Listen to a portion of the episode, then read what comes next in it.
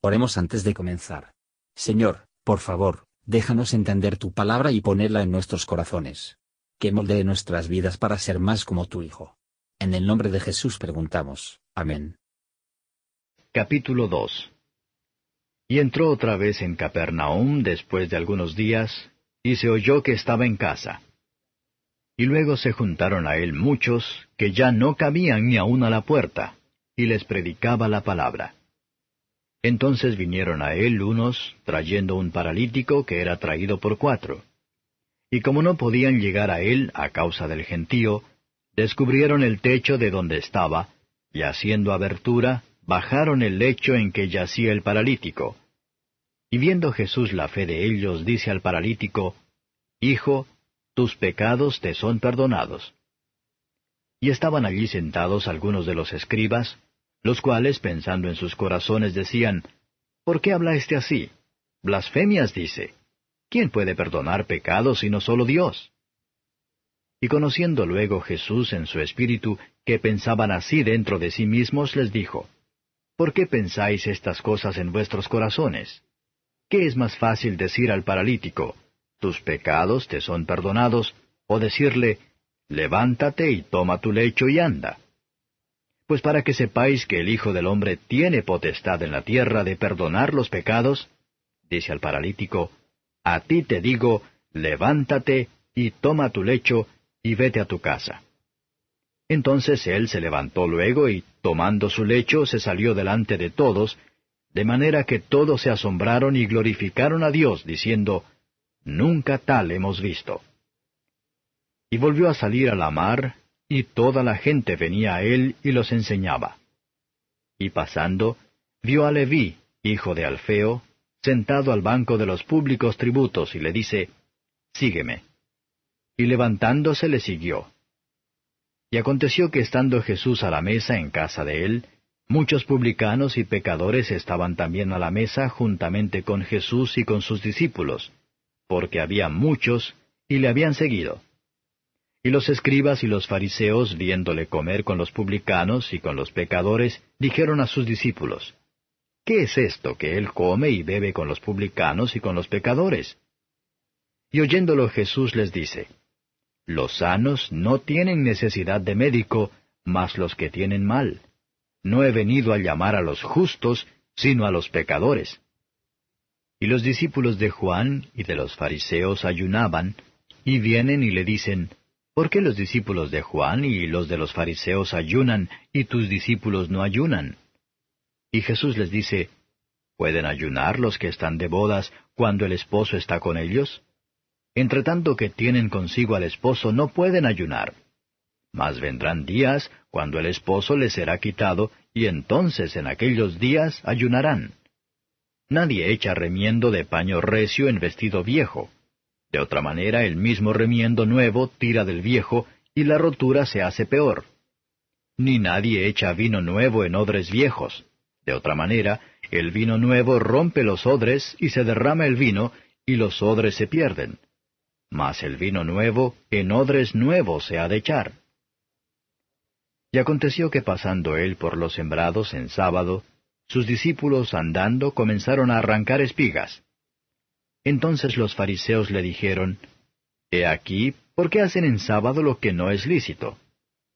Y él les dijo, ¿Nunca leísteis qué hizo David cuando tuvo necesidad y tuvo hambre, él y los que con él estaban, cómo entró en la casa de Dios, siendo Abiatar sumo pontífice, y comió los panes de la proposición, de los cuales no es lícito comer sino a los sacerdotes, y aun dio a los que con él estaban?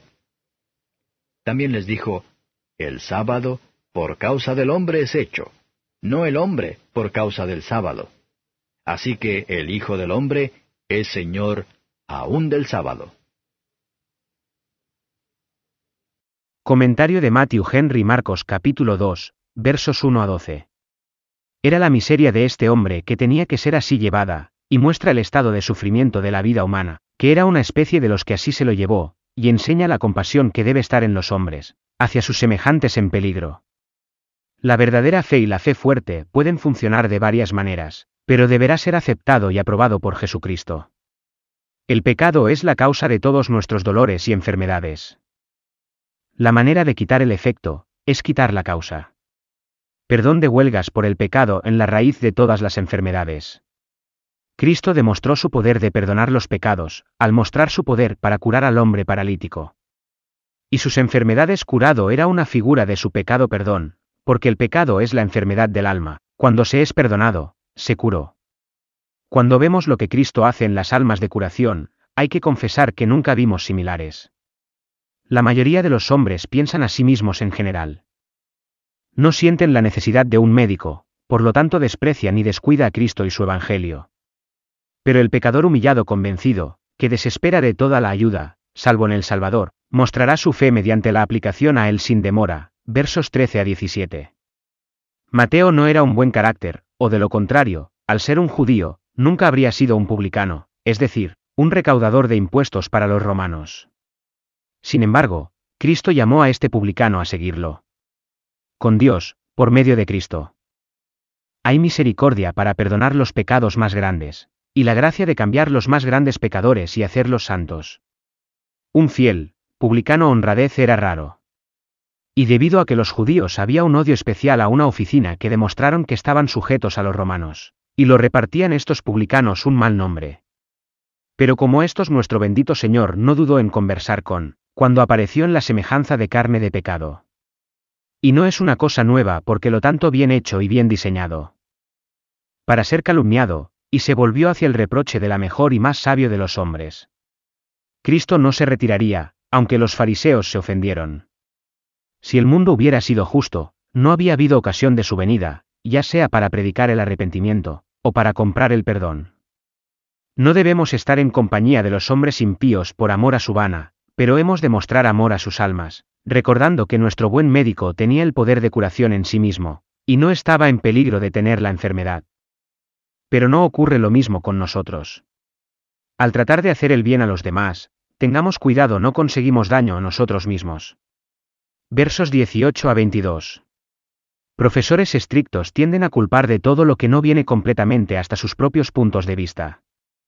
Cristo no escapó calumnias, debemos estar dispuestos a soportarlos, así como cuidado de no merecer ellos, sino que debe asistir a cada parte de nuestro deber en su orden y la estación apropiada. Versos 23 a 28.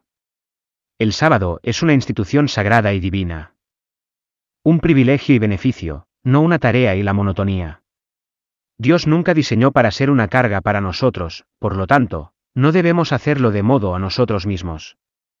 El sábado ha sido instituido para el bien de la humanidad, como la vida en sociedad, que tiene muchas necesidades y problemas, la preparación de un estado de felicidad o miseria. El hombre no fue hecho para el sábado, como si su cuidado podría estar al servicio de Dios, ni se le ordenó mantenerlo observancias externas a su verdadero dolor. Cada observancia respetándola, debe ser interpretado por la regla de la misericordia. Gracias por escuchar y si te gustó esto, suscríbete y considera darle me gusta a mi página de Facebook y únete a mi grupo Jesús Answers Prayer.